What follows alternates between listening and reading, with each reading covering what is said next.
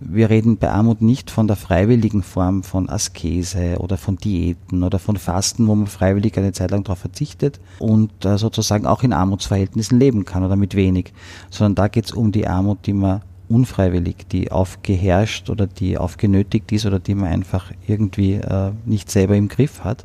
Und der Unterschied zwischen Hungern und Fasten ist die Freiheit.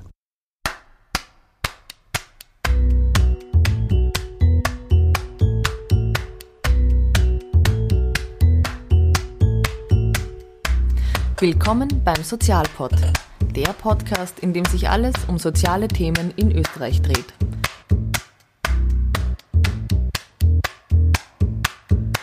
Wir starten mit dem großen Monatsschwerpunkt Armut. Aus vier verschiedenen Blickwinkeln mit vier verschiedenen Sendeformaten soll über dieses große Thema gesprochen werden. Heute starten wir mit Sozialpod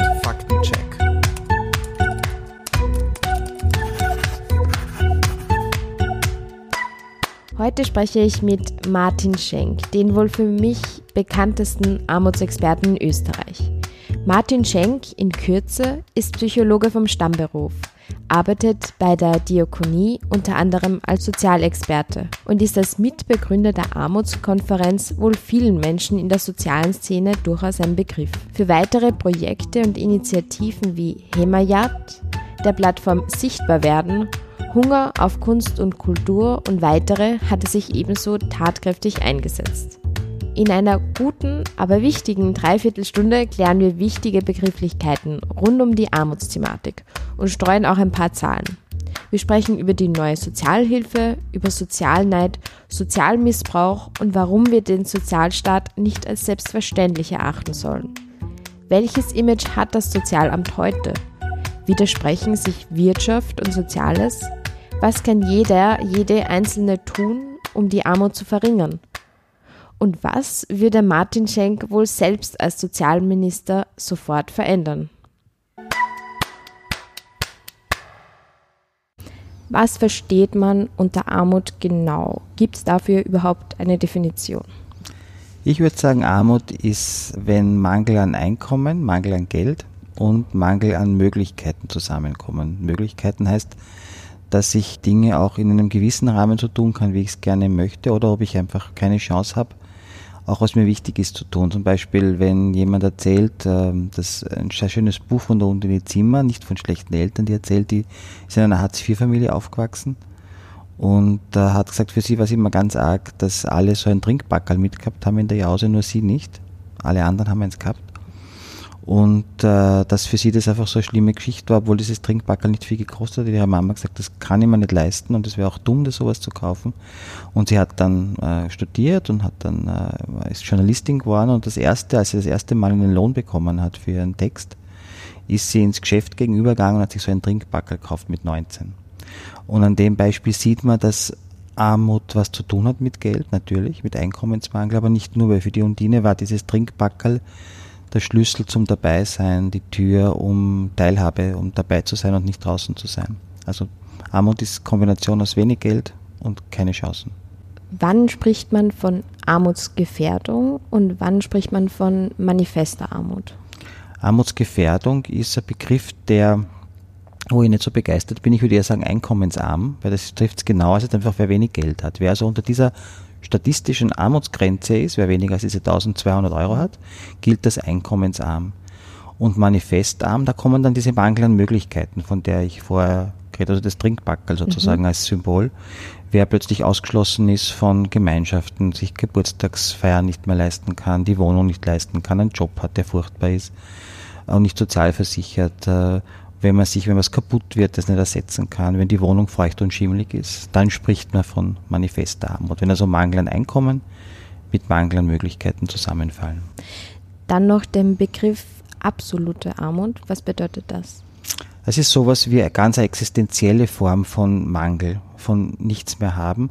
Das hat was zu tun mit kein Dach über dem Kopf haben, frieren, und nichts zum Essen und Trinken haben. Das sind die drei großen existenziellen Sachen. Und wenn die drei Geschichten zutreffen, dann spricht man von, ich auch spreche lieber von existenzieller Armut. Mhm. Wer ist in Österreich am meisten von Armut betroffen? Am meisten sind es Kinder.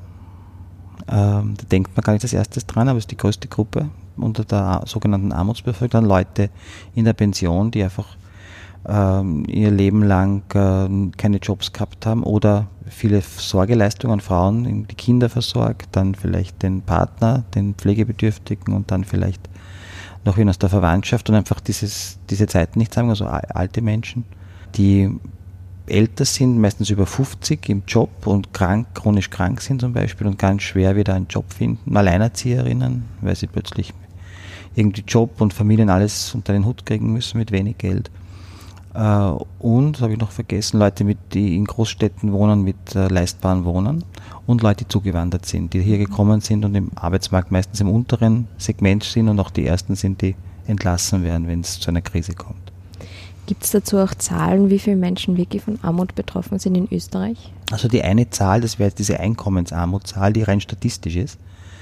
Da kommt man auf über eine Million, 1,2 Millionen Leute. Das ist sehr viel weil da drinnen sind alle möglichen Leute, die zwar einen Mangel an Geld haben, aber nicht automatisch auch einen Mangel an Möglichkeiten. Zum Beispiel Studierende sind da drinnen, die vielleicht wenig Geld haben zur Zeit ihres Studiums, auch nicht immer dann nachher die super Jobs bekommen, aber zumindest mehr Hoffnung und mehr Chance ist, dass sie nachher Einkommen haben, das weit über der Armutsgrenze ist da fallen dann noch einmal Leute raus und dann kommen auf die von dir schon angesprochenen Manifestarmut, Armen, da kommst du auf 400.000. Also diese Zahl von 1,2 reduziert sich immer schon. Wie, wie leben die Leute wirklich? Wie schauen die Lebensbedingungen echt aus? Sind die ausgrenzend?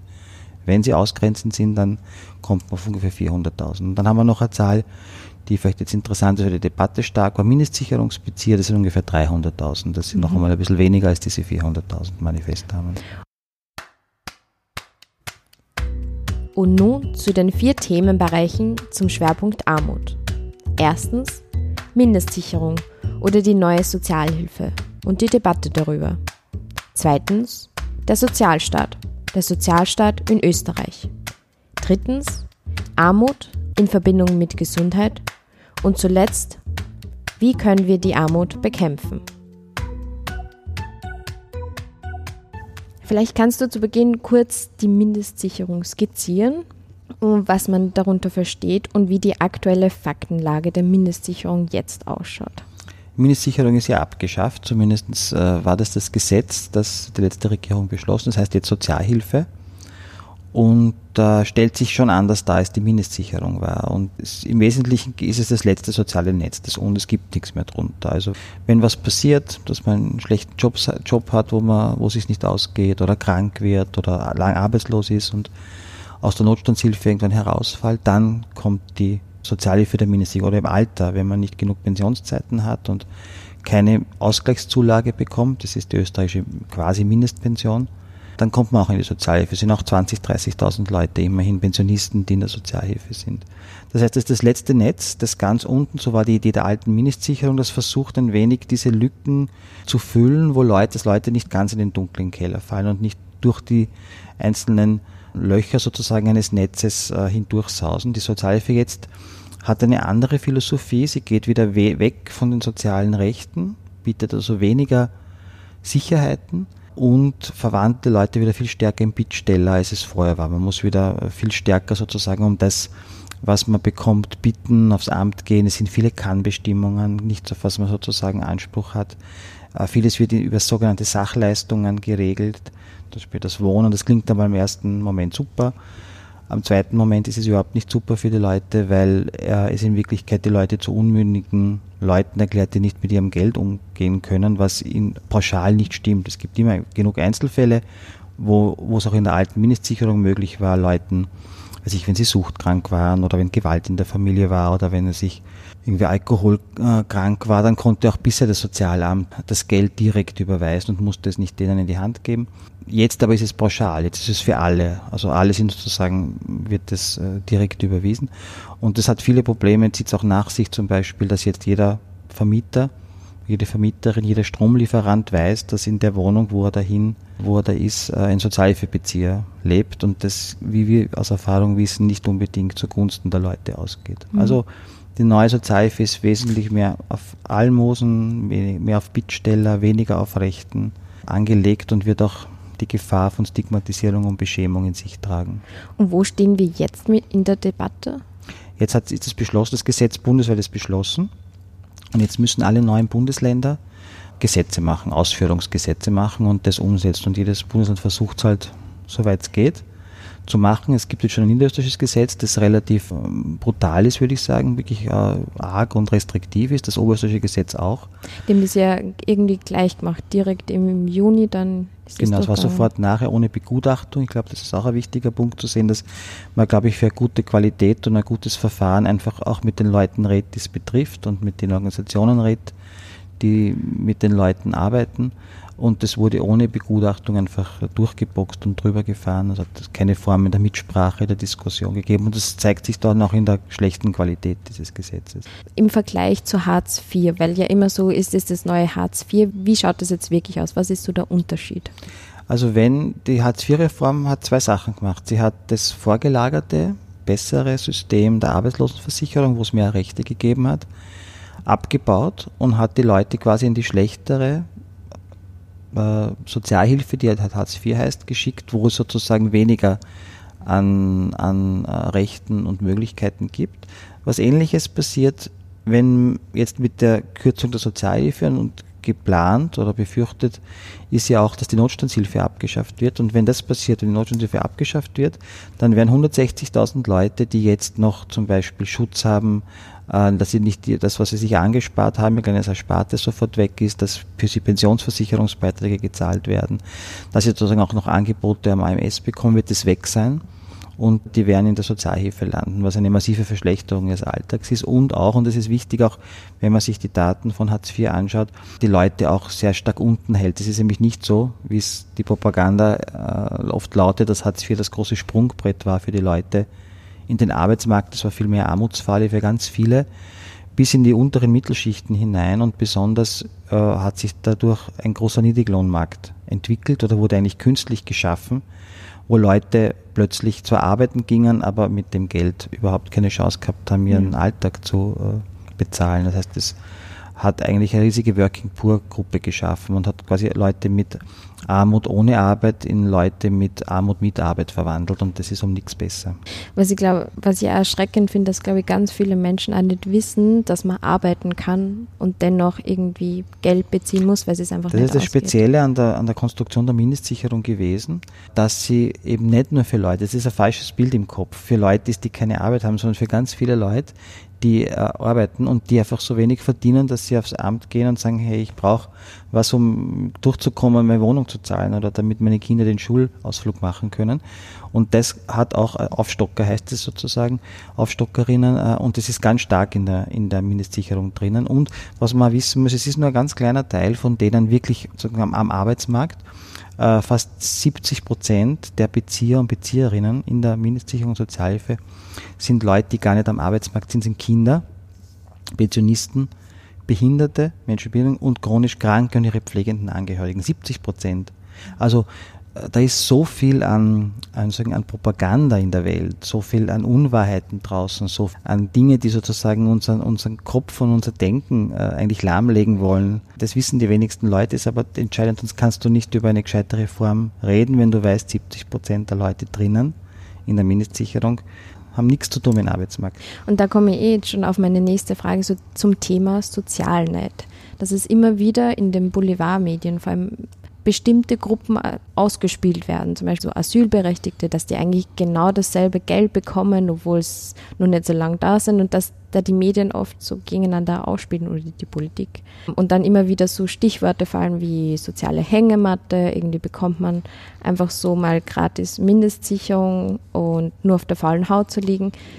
Und auch das Stichwort Sozialmissbrauch, also dass Menschen das missbrauchen, dass sie vom Sozialstaat einfach Geld bekommen. Gibt es da irgendwie bestimmte Daten, Fakten, dass man das aufklären kann und das aufdecken kann zum Thema Sozialmissbrauch? Ja, es gibt schon ein bisschen Datenmaterial. Also wir wissen, die Missbrauchsraten sind äh, in den Sozialstaaten jetzt Bismarckischer Prägung, das wäre Österreich, Deutschland, ist der sogenannte äh, konservative Sozialstaat, äh, ungefähr bei 1%. Das kommt aber auch auf die Sozialleistungen an. 1% äh, eher bei den Arbeitslosenleistungen, auch unter 1%. Bei den Leistungen ganz unten, in Deutschland es da Studie gegeben, Hartz IV oder auch die Sozialhilfe liegt im Promillbereich. Da sind wir wesentlich weiter unten. Da sind wir 0,2, 0,3, 0,4. Also der Bereich ist relativ gering, relativ gering im Vergleich zu der Größe der Debatte, die in der Öffentlichkeit hat. Und die andere Seite, die wird nie beschrieben, nämlich die Non-Take-Up-Quote, nämlich die Leute, die eigentlich Anspruch hätten auf Sozialhilfe, aber nicht aufs Amt gehen. Und das sind immerhin ein Drittel. Also jeder Dritte in Österreich holt sich die Sozialhilfe nicht ab, obwohl er oder sie Anspruch hätte und obwohl es eigentlich äh, helfen würde. Und äh, wir, wir wissen, würden die Leute hingehen, dann würde sich die Armutsgefährdung um ein Prozent minimieren. Das sind immerhin 60.000 Leute, die wir dann aus der Armut heraus hätten, würden die Leute nur das, was ihnen zusteht, auch abholen. Und warum ist das so? Hauptgründe sind soziale Scham. Soziale Scham ist was ganz Starkes, ist ein ganz starkes Gefühl, eine ganz starke Emotion, die Leute einfach äh, davor abhält, dass sie sich genieren und dort nicht hingehen und das holen, was sie eigentlich brauchen. Gibt dann noch Gründe, auch schlechte Erfahrungen auf Ämtern, dass nicht gut behandelt worden sind. Gibt eine ganze Stadt-Land-Gefälle, je anonymer, desto eher gehen die Leute hin. Das heißt, in den Städten ist die Inanspruchnahme viel, viel, viel höher. Wien hat bis zu 80, 90 Prozent. Äh, auch, aber auch Städte wie, wie, wie, Innsbruck, Graz, äh, Linz, das ist in den Großstädten überall dasselbe. Und dann gibt es auch am Land die große Sorge, dass dir das, was ein bisschen erspart hast oder wenn du da ein kleines Haus hast, dass die das wegnehmen und das wollen die Leute nicht. Ja.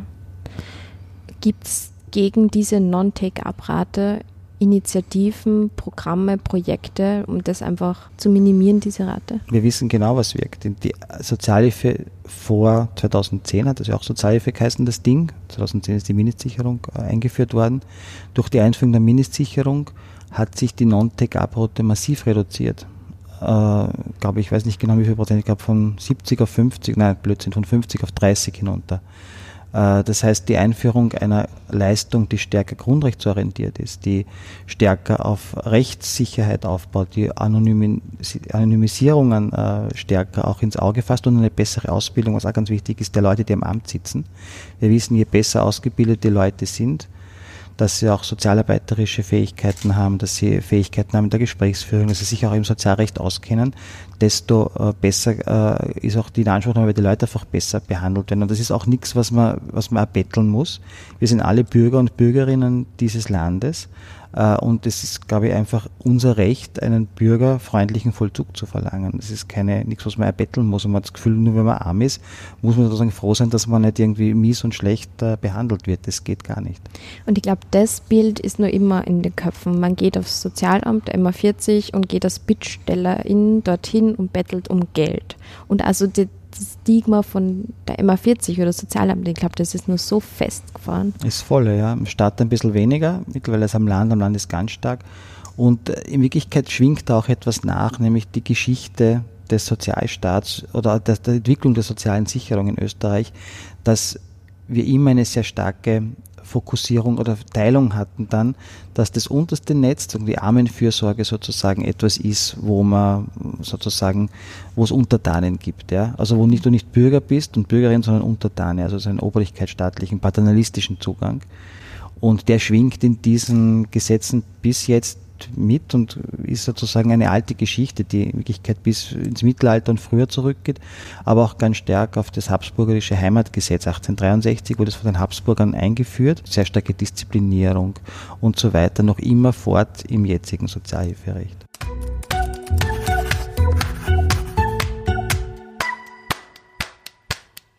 Nun zum zweiten Themenschwerpunkt Sozialstaat haben wir eh schon ein bisschen ähm, thematisiert. Also wir leben wir in einem bestimmten, also Österreichs Sozialstaatsmodell, eben schon gehört das sogenannte Bismarcksch Modell.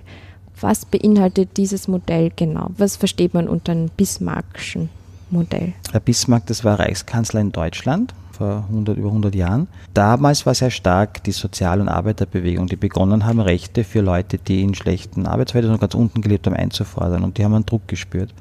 Und Bismarcks äh, Idee war zu sagen, okay, wir schauen, dass man die Arbeiter und Arbeiterinnen irgendwie sozial absichert und hat diese Sozialversicherungssache eingeführt, dass Leute also über ihren Arbeitsplatz und über ihren Job sozialversichert sind und dann halt für krank, wenn sie krank werden oder in der Pension sind, eine Absicherung haben.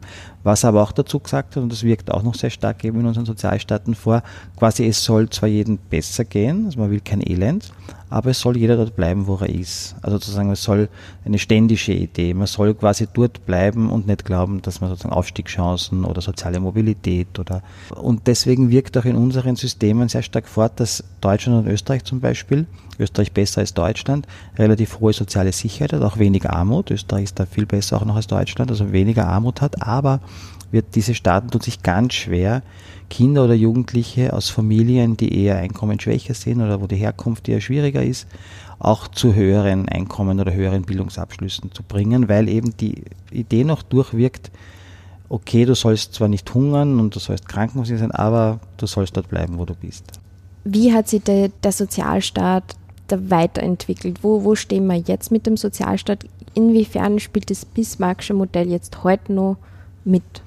Wir sehen es dort, wo die größten Risiken sind, abzustürzen und dort, wo die Armutsrisiken auch am höchsten sind. Das sieht man einerseits dort in der Schule, also die Schule, die es nicht schafft, in den bismarckischen Modellen äh, Aufstiegschancen stärker zu fördern. Das ist sehr stark eher ausgrenzt und versucht die Leute.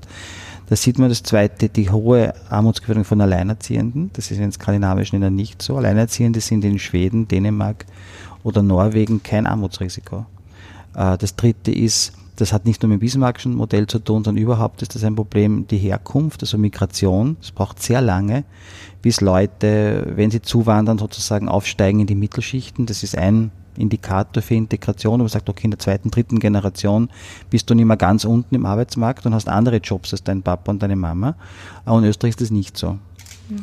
Äh, und was man noch sieht, ist ganz ein Gender Gap, habe ich schon gesagt, hat was mit den Alleinerziehenden zu tun, auch sehr stark in dem im Bismarckschen Modell. Also man sieht, es gibt sozusagen strukturelle Defizite, die sich noch immer auswirken. Ja. ja. Sozusagen, der Sozialstaat braucht da irgendwie die Schichten, um überhaupt das Modell aufrechtzuerhalten. Ja, ich meine, der Sozialstaat eben, Bismarckische Bewegung hat eben ganz viele Dinge, die er super kann. Das sieht man zum Beispiel in der geringen Armut. Also wir haben im europäischen Vergleich äh, die, noch mit Dänemark, Luxemburg, Schweden, Österreich sind die vier Länder mit der geringsten Armutsrate in, in, in Europa. Das kann das Modell gut, aber die Aufstiegschancen da ist, ist sehr schwierig. Mhm. Man muss aber immer sehen, es ist wichtig bei der Debatte der Reform, man muss sehen, was kann er gut der Sozialstaat und was kann er nicht gut. Weil was er nicht gut kann, da muss man was machen, reformieren. Und was er gut kann, das muss man eigentlich beibehalten. Ja. Und in der Debatte ist oft umgekehrt, dass eigentlich das, was er gut kann, angegriffen wird. Zum Beispiel dort, wo er wirklich armutspräventiv wirkt, das wird angegriffen und abgebaut und gekürzt. Da gibt es dann noch mehr Arme. Und dort, wo er Probleme hat, wird nichts getan. In der Schule haben wir jetzt wird überhaupt nichts verbessert, dass die Aufstiegschancen besser ist. Der Gender Gap ist in Österreich seit 20 Jahren fast gleich. Also das ist das Problem. Man muss die Stärken stärken äh, und bei den Schwächen korrigieren. Nicht umgekehrt, nicht die Stärken schwächen und die Schwächen äh, nicht angehen. Ja. Und glaubst du, dass, dass man irgendwie einen Sozialstaat, das ist ein großes Wort, aber dass man das schon so selbstverständlich irgendwie sieht, dass man das gar nicht mehr so wertschätzt und gar nicht mehr daran arbeiten will, weil wir haben ja eher einen Sozialstaat. Ich glaube auf jeden Fall. Das ist, äh, äh, kann ich als Psychologe reden, das nennt man äh, Habituation. Das ist das Problem, was, was man sich gewöhnt hat, ist selbstverständlich. Und das ist wirklich ein Problem, weil man natürlich dann checkt, wenn das weg ist, äh, was man verloren hat. Das ist wie mit der Freiheit. Die Freiheit, solange man es hat, selbstverständlich. Man merkt aber dann, wie kostbar sie ist, wenn sie weg ist. Und das ist ähnlich beim Sozialstaat. Man sieht es in anderen Ländern, wo abgebaut wurde. Gerade in Deutschland mit den Hartz-IV-Reformen wird beschrieben, was das für wirklich Tausende, Zehntausende, Hunderttausende für Leute für Leid erzeugt hat.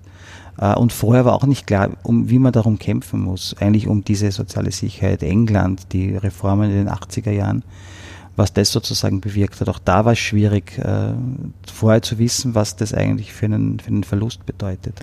Gibt es nicht alle Statistiken, wo man sagt, wo man mehr in den Sozialstaat reinzahlt? Also gibt es eine Wirtschaftssteigerung? Also zum Thema Kosten und Sozialstaat. Kannst du da vielleicht noch ja, was sagen? Ja, es gibt ja auch, das ist auch äh, sozusagen nur die Halbwahrheiten, wenn es immer heißt, äh, die, der soziale schadet der Wirtschaft und wenn man jetzt noch mehr da hinein gibt und für die Leute, dann wird das uns allen schaden und die Konjunktur und so. Äh, wenn man sich die Daten anschaut, ist das falsch. Diejenigen Länder in Europa, die gleichzeitig das höchste Wirtschaftswachstum haben, die geringste Arbeitslosigkeit, die höchste Produktivität und die höchste Wettbewerbsfähigkeit, sind doch die Länder mit der höchsten Sozialquote. Und das sind die skandinavischen Länder und die bismarckschen äh, Länder wie Deutschland, Österreich, äh, ein Stück weit Frankreich, die, da, da wackelt es ein bisschen. Das heißt, äh, in Wirklichkeit ist es so, dass wenn du einen starken Sozialstaat hast, du in Wirklichkeit auch sehr viele Impulse und Sicherheit gibst für die Ökonomie und die Wirtschaft. Besonders der soziale Dienstleistungssektor ist ein ganz wichtiger Sektor in der Wirtschaft und Ökonomie. Also das beginnt beim Gesundheitssystem, in der Schule, aber auch alles, was soziale Arbeit betrifft. Gibt es auch sehr viele Studien, rein ökonomisch gedacht, dass wenn du einen Euro investierst, zum Beispiel in Elementarpädagogik, in Kindergarten und Schule, am Schluss 16 Euro zurückkommen, weil das eben die Zukunftschancen der Kinder fördert, die dann sicherer sind, vielleicht eher einen Job bekommen äh, und dergleichen. Ähnliches bei der, bei der Pflege. Das ist auch etwas, was das WIFO gerade errechnet hat, dass äh, Pflegebetreuung hier nicht nur dem Pflegebetroffenen hilft, ja super klar, dem muss auch helfen, aber zum Beispiel auch der Person, die pflegt, das sind Jobs, sind Jobs auch in strukturschwachen Regionen auch am Land, es gleichzeitig die lokale Wirtschaft ankurbelt, weil auch wenn du ein kleines Heim hast, dann muss man einkaufen die Semmeln, da muss eingekauft werden Produkte, da muss geputzt werden. Also dann gibt es auch sozusagen da noch eine, eine lokale Ökonomie, die davon profitiert. Und es profitieren die Frauen, die Töchter sozusagen zum Beispiel vom Mama oder Papa, die gepflegt werden, weil die arbeiten gehen können. Das ist ähnlich wie im Kindergarten, wenn es Pflegebetreuung gibt. Weil sonst werden sie gezwungen, zu Hause zu bleiben und äh, sozusagen Mama und Papa zu pflegen. Also das hilft auch sozusagen da, die, die Beruf und Familie zu vereinbaren und damit auch das Haushaltseinkommen zu erhöhen, was wieder heißt, dass man Pensionsbeiträge einzahlt und in der Pension mehr hat. Also was ich zeigen will, ist, äh, das hat ganz viele Kreislaufökonomien sind daran und das ist einfach dumm zu sagen, dass das Soziale der Wirtschaft schadet. In Wirklichkeit ist es umgekehrt. Nur diejenigen Staaten, die auch einen starken Sozialstaat haben, die die Mitte stützen und schützen, sind auch welche, die wirtschaftlich leistungsfähig sein können. Mhm.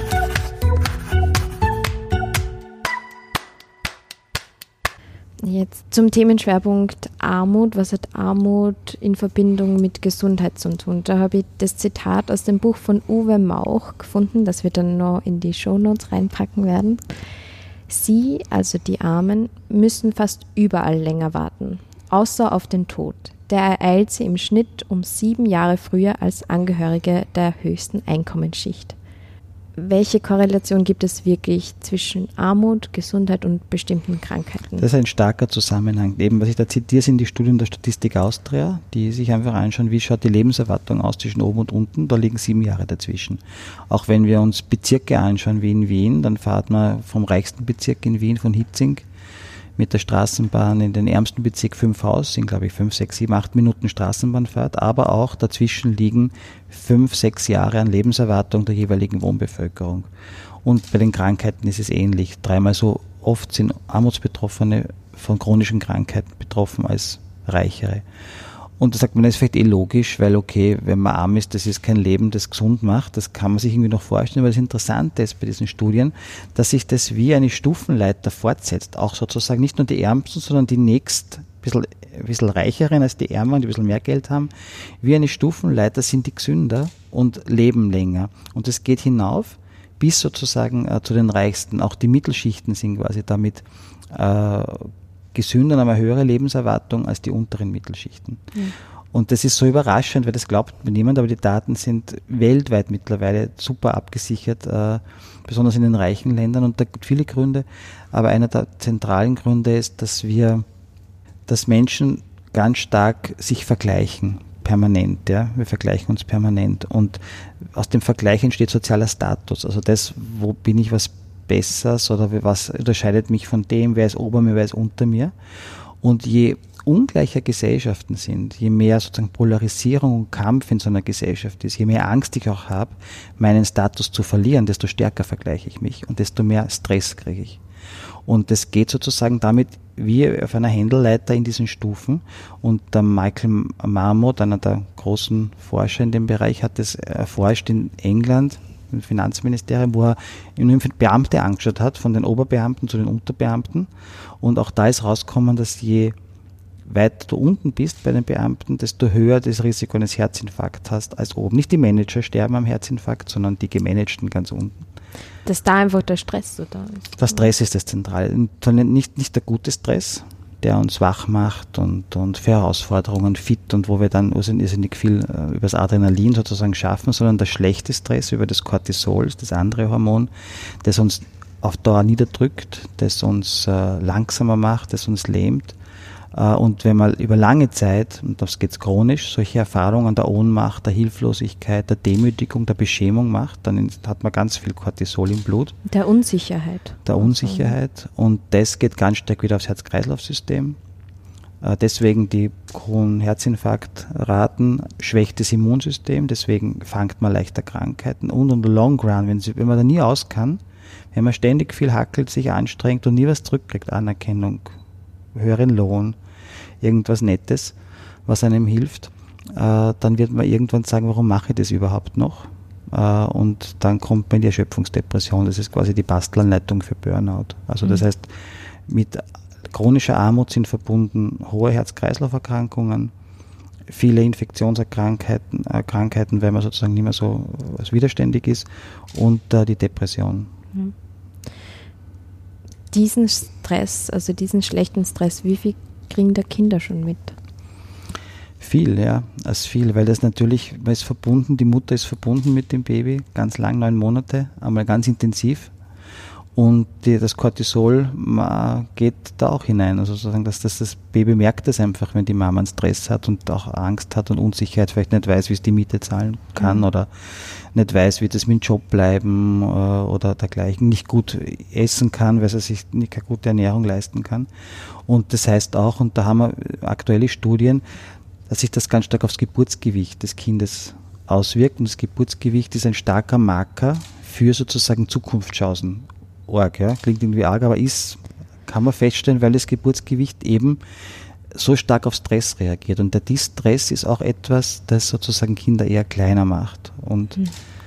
ähm, und deswegen ist es ganz wichtig, da was zu tun. Das ist natürlich ja. die andere Seite, ja. Das ist wirklich, dass Armut einfach auf so vielen Ebenen eigentlich schon vererbt wird. Also nicht nur, man hat wenig Geld oder man hat wenig Aufstiegschancen, sondern einfach auch dieser Stress, dass der einfach auch schon mitvererbt wird, dass man dadurch einfach später krankheitsanfälliger genau, ist. Das sagt unsere Definition von Anfang. Armut ist nicht nur wenig Geld haben, sicher auch, immer mhm. klar, sondern immer auch ein Mangel an Möglichkeiten. Es macht, mhm. es engt einfach den Raum ein, die Welt ein. Die Welt wird beengter mhm. und das wirkt sich aus und äh, das geht unter die Haut und ist nichts Abstraktes, nichts Theoretisches, sondern ganz was. Praktisches dann. Ja, und da komme ich jetzt eh zum letzten Punkt schon, die Bekämpfung der Armut. Armut ist für viele Menschen wahrscheinlich fern der Realität. Also war nie irgendwie damit konfrontiert. Und dann gibt es ja immer so Selbstversuche, auf die würde ich gerne zu sprechen kommen, unter anderem von Journalisten, Journalistinnen, Armut irgendwie spürbar zu machen, selbst spürbar zu machen, um darüber besser zu berichten. Und ähm, zum Beispiel wie bei der ehemaligen Sozialministerin Hattinger Klein, dass man von 150 Euro leben kann. Da hat es dann ganz viele verschiedene Versuche gegeben. Und da wollte ich die fragen, was du davon hältst erstmal und kann das überhaupt funktionieren? Wenn man sowas macht, ich bin ja skeptisch, aber wenn man solche Versuche macht, dann darf man es nur machen oder kann man es nur machen, seriös. Aber wenn einem einen, eines immer klar ist, nämlich, dass man selbst immer wieder aussteigen kann, dass dass man immer die Freiheit hat, äh, das zu beenden und wieder zurückzukommen in das Leben, wo man mehr Freiheiten hat. Weil das Zentrale der Armut ist die Unfreiheit. Wir reden bei Armut nicht von der freiwilligen Form von Askese oder von Diäten oder von Fasten, wo man freiwillig eine Zeit lang darauf verzichtet äh, und äh, sozusagen auch in Armutsverhältnissen leben kann oder mit wenig, sondern da geht es um die Armut, die man unfreiwillig, die aufgeherrscht oder die aufgenötigt ist oder die man einfach irgendwie äh, nicht selber im Griff hat. Und der Unterschied zwischen Hungern und Fasten ist die Freiheit. Mhm. Und wenn man das weiß, kann man es machen, aber nur das. Und das ist wirklich, das sind auch die Undine Zimmer, von der wir am Anfang geredet haben, mit dem Trinkbäckchen sagt, das Zentrale ist, äh, ist das Rückfahrticket, so nennt sie das, weil sie beschreibt irgendwie, wie es das ist mit dritte Leute, die sogenannte dritte Welt fahren als Entwicklungshelfer, dann haben die immer das Rückfahrticket, so beschreibt sie das. Die, du kannst immer Zug, Zug fliegen. Und äh, das ist schon okay, aber das ist der elementare existenzielle Unterschied. Ja, aber nur alleine, wenn ich das weiß, dass ich das Rückfahrticket habe, glaube ich, kann man es trotzdem nicht nachspielen. Ja, das macht alles also, anders, ja. Also ja. allein das Wissen, das macht das Wissen ums Rückfahrticket, das Wissen ums Raus macht alles anders, macht alles anders, weil es entsteht der Distress nicht, dieser schlechte Stress entsteht nicht. Äh, also es gibt, es kann sogar sein, dass dich das unter gutes Stress erwischt. Du musst plötzlich eine Herausforderung meistern, wie Challenge, ja, Challenge, wie im Exit Room oder so. Das ist sozusagen was, was Adrenalin äh, heraufholt und was dich wacher macht, Ding. Also insofern mhm. kann sogar noch ein, ganz eine falsche Analyse rauskommen. Also du sagst, das war eigentlich eh sehr herausfordernd und hat, also hat, hat dich sozusagen aktiviert und man kann ja was machen und man kann das und das machen und dann hast du vielleicht noch gute Tipps für Leute, die da drinnen sind. Aber zentral zu wissen ist, der Unterschied zwischen ja. dem Eustress, das ist der gute Stress, und dem Distress, das ist der schlechte. Und der Unterschied zwischen beiden ist die Freiheit.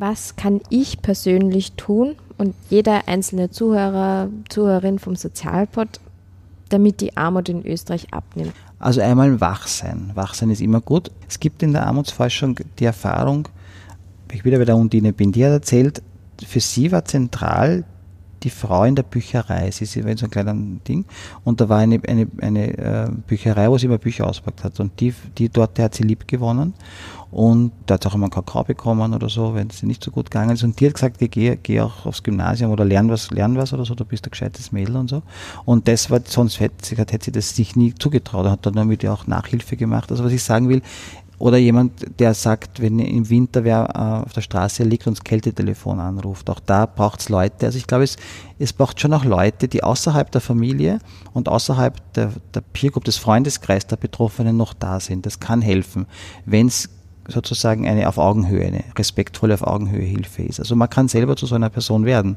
zur Bücherei, Bibliothekarin, zu dem, der am Kältetelefon was sieht, der sich irgendwo mit jemand begleitet. Und das Zweite, was man tun kann, nicht blöd reden über Leute, mhm. die weniger haben. Das klingt jetzt vielleicht auch ein bisschen paternalistisch, aber blöd reden ist was Orges, weil es Leute demütigt und weil eben Anerkennung und Beschämung sowas Orges ist, vor allem über soziale Scham geredet. Also blöd reden äh, heißt, weil, weil soziale Scham immer eine Waffe ist, der jeweils Mächtigeren gegenüber den weniger Mächtigeren. Und das einmal zu unterlassen oder auch zu widersprechen oder zu sagen, das ist nicht so oder ihr habt da was gehört, das ist ganz anders oder hast schon mal mit jemandem geredet oder keine Ahnung. Das ist nicht zu unterschätzen. Hilft Spenden? Ja, hilft schon, nämlich besonders dort. Ich meine, es ist keine, keine Lösung für, für alle sozialen Probleme, weil das Zentrale und die Sicherheit ist immer, wenn sozialstaatlich und wenn sozusagen auf dem Recht basiert. Aber helfen, aber die Spenden können zum Beispiel in Lücken wo, es nichts gibt oder wo Lücken auftauchen oder wo zum Beispiel gerade die offizielle Politik sich weigert, auch was zu tun, da kann sie Dinge möglich machen, die sonst unmöglich wären. Also Spenden kann auch sowas wie, vielleicht wie eine politische äh, Aktivität sein, bestimmte Projekte, bestimmte Initiativen zu stärken, die äh, in diese Lücken äh, hineinfallen, aufzeigen, die äh, anwaltschaftlich arbeiten. Also so finde ich Spenden super. Gefährlich aufpassen muss man bei Spenden, wenn sie quasi sozialstaatliche Sicherung ersetzen wollen, weil das können sie nicht und das machen sie sicher schlechter. Könntest du an der Stelle nochmal erwähnen, weil wir haben es ganz zu Beginn schon gesagt, aber was ist genau die Armutskonferenz und was macht die Armutskonferenz? Warum braucht es die? Die Armutskonferenz ist ein großes Netzwerk aus allen sozialen Organisationen, aus Hilfsinitiativen, aber auch aus Selbsthilfegruppen und Betroffenengruppen und der Wissenschaft und Bildungseinrichtungen. Äh, und die versuchen zusammen zum einen politische Arbeit zu machen, konkret Betroffene zu unterstützen, dass sie selber sprechen können und selbst für ihre Anliegen eintreten und auch wissenschaftliche Arbeit machen. Also zu sagen, das, was ich erlebe als im Einzelfall, ist wichtig und ernst zu nehmen, aber kann man das verallgemeinern? Und dafür taugt Wissenschaft, indem sie fragt, ist das, was ich erlebt habe, nur ein Einzelfall oder betrifft das Hunderttausende? Ja. Das macht die Armutsgrenze. Und wenn man sowas hat, dann kann man auch richtig und besser und seriöser argumentieren, was es für Maßnahmen braucht. Vom Diakonie-Sozialexperten zum Sozialminister ernannt. In aller Kürze, welche politischen Maßnahmen würdest du sofort ändern? Beginnen würde ich bei, den, bei der Bildung und bei den frühen Hilfen. Frühen Hilfen, das sind Initiativen ganz bei den Babys. Wir haben Geburtsgewicht äh, geredet, wie schwierig das ist schon da festzustellen. Also alles, was um die, um die Geburt herum ist. Da gibt es genug zu tun noch. Dazu helfen besonders Müttern und Vätern, meistens sind es Mütter, äh, dass sie mit ihren Babys einen guten Kontakt bekommen. Bonding heißt es in der Fachsprache, dass es da gute Beziehungen gibt, weil das stärkt beide, besonders aber auch das Baby. Und dann auch alles, was elementar Kindergarten und Schule ist, da muss sich viel ändern, damit es einfach auch Aufstiegschancen für alle gibt. Das zweite ist Wohnen. Das ist wirklich das Megathema in unseren Beratungsstellen die größte Geschichte ist leistbares Wohnen, gerade in den Städten Innsbruck, Bregenz, Salzburg, Wien. Die Leute können sich einfach am Markt nichts mehr leisten. Das geht sich null aus. Da braucht es Reformen. Ich glaube, mehr sozialer Wohnbau, da ist viel zu wenig passiert in den letzten Jahren, aber auch die Überlegungen, wie wir, wie wir für ganz einkommensschwache Leute, auch zwischen Obdachlosigkeit, Delogierung, da einfach mehr Wohnformen zu schaffen, Delogierungsprävention. Ja da hat man sie vielleicht dazu sehr ausgeruht. Sozialer Wohnbau, irgendwie so das Vorzeigeding in, in Wien und, und ist man einfach nicht mehr am neuesten Stand und braucht so viel. Ja, mehr. es hat über zehn Jahre einfach dazu wenig Initiative gegeben und jetzt wird eh einiges nachgeholt. Also ich glaube, jetzt hat man eh den, den Ernst der Lage erkannt, aber es wirkt natürlich, es dauert fünf, sechs Jahre, bis dann sozusagen wieder neuer Wohnraum geschaffen wird. Aber da gibt es einiges zu tun. Das gilt für Wien natürlich besonders, aber auch für die anderen Städte. Also in Salzburg und in Tirol ist auch ganz arg, wie wir auch aus den, aus den Beratungsstellen wissen. Und was ich machen würde, ist auch ganz stark in den Vollzug den zu verbessern. Das ist immer die große vergessene Geschichte, jeder redet über das Geld und wie viel, aber auch, wie werden die Leute konkret behandelt? Wie, wie ist der Vollzug auf den Ämtern? Wie sind die Leute ausgebildet? Wie ist die Anonymität? Wie ist die Rechtssicherheit? Wie ist die Qualität? Das wird auch jetzt wieder, das wird, darüber wird nie geredet, aber das ist ganz zentral für die Leute. Das ist ganz zentral. Und wir wissen, 60.000 Arme weniger hätten wir, würden die Leute auch das in Anspruch nehmen, was ihnen zusteht. Und im Gesundheitsbereich das ist auch ein ganz großer Punkt, weil in den, Leuten, die unter der Armutsgrenze leben müssen, so viele Leute sind mit chronischen Krankheiten. Da braucht es einfach äh, Barrierefreiheit viel stärker im Gesundheitssystem.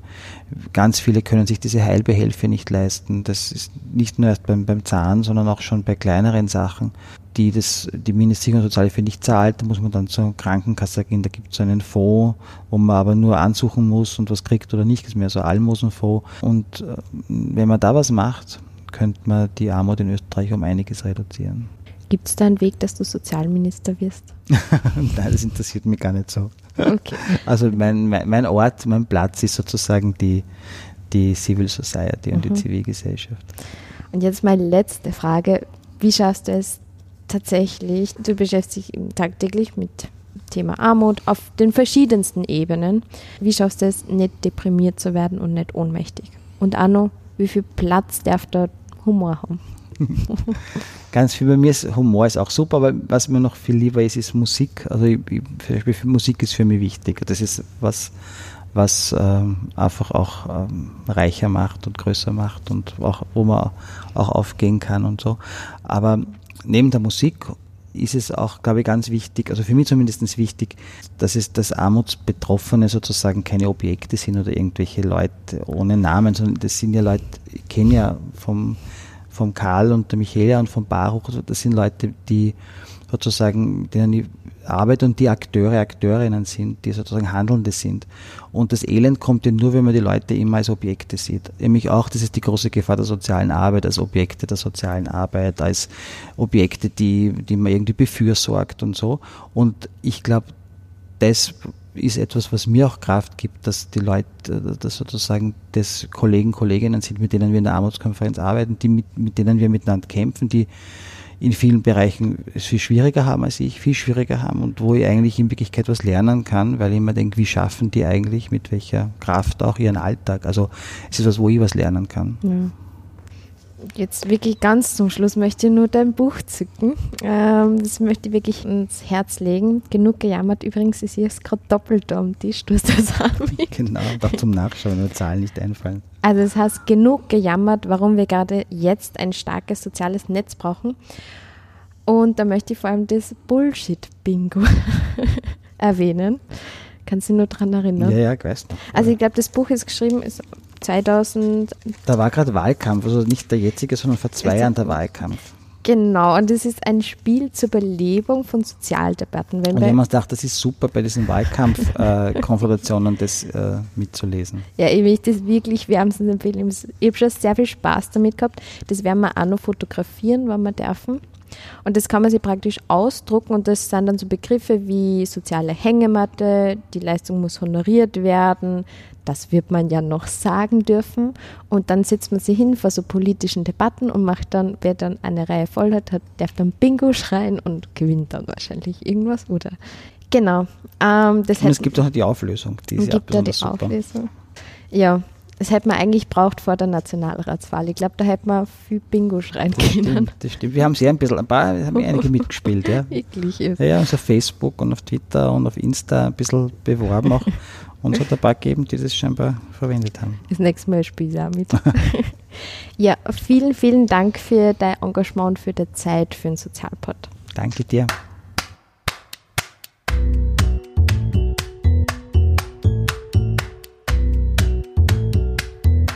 Das war Martin Schenk, Armutsexperte und stellvertretende Direktor der Diakonie Österreich. Das war auch der Auftakt des Sozialpod und der den Wiener Sozialpod abgelöst hat. Der Sozialpod setzt sich als Ziel, ein Sprachrohr für soziale Themen zu sein. Wenn auch du ein Wunschthema hast oder einen Wunschgast, bitte gerne melden. Helena und Sebastian haben eine wunderschöne Homepage zusammengebastelt, wo man auch all unsere Kontaktdaten findet und natürlich auch nähere Infos zu dieser Podcast-Folge. Eine kleine Ankündigung gibt es noch. Man kann auch selbst etwas zum Sozialpod beitragen und zwar mit einer kleinen, aber feinen finanziellen Unterstützung. Wir sind mittlerweile ein kleiner Verein geworden, der sich eben als Ziel gesetzt hat, als Sprachrohr die Vielfalt der sozialen Landschaft sichtbar und hörbar zu machen. Ganz viel Liebe, ganz viel Energie, Motivation und natürlich auch ganz viel Zeit stecken wir da rein. Deshalb sind wir auf jede kleine monatliche Spende, angefangen von 3 Euro, also einem guten Kaffee im Monat, überaus dankbar. Alle Infos dazu, also wie du uns unterstützen kannst, findest du ebenso auf unserer Homepage. Also redet darüber, redet über unangenehme Themen, seid wachsam, spitzt die Ohren und empfehlt vielleicht heute noch den Sozialpod weiter, wenn ihr auch an die Idee dahinter glaubt. Danke und bis nächste Woche, Eure Maria.